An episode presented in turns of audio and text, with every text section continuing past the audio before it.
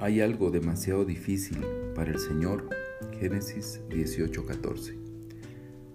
Sin duda alguna, el caso de Abraham y Sara para el ser humano era difícil y sobre todo imposible.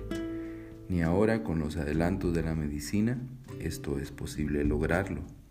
Pero vemos que esa duda también estaba en el corazón, en el corazón de estos hombres, principalmente de Sara y Dios le dice, ¿hay algo demasiado difícil para el Señor? Es una pregunta retórica. La respuesta es, no hay nada tan difícil para el Señor. Y esto debe de ser una base también para nuestra fe, sobre todo en tiempos de angustia. No hay nada tan difícil para el Señor. No hay nada demasiado difícil para el Señor. Dios es poderoso. Luego dice, volveré a ti al tiempo señalado. Muchas veces el tiempo es nuestro enemigo. Nosotros queremos ver las promesas cumplidas rápidamente, pero la espera mata la fe o la fianza.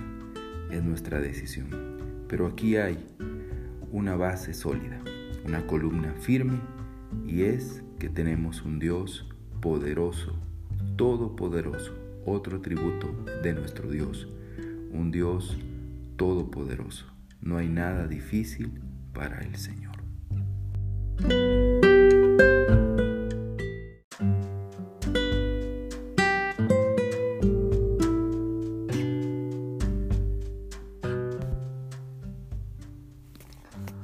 Génesis 19:26 Pero la mujer de Lot, que iba atrás de él, miró hacia atrás y se convirtió en columna de sal.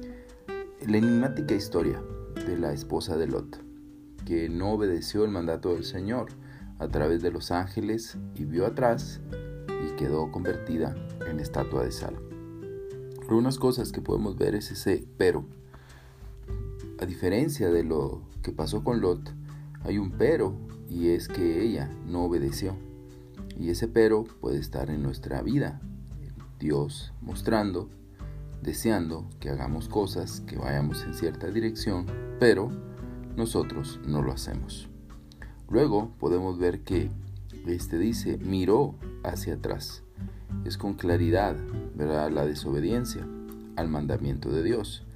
Y esa desobediencia trajo un resultado. Se convirtió en columna de sal. Dios ha determinado cuál es el, el mandato, la dirección para nuestra vida.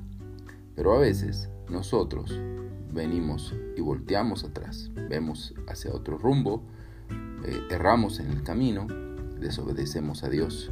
Y como resultado, pues viene una consecuencia, un castigo, ¿verdad?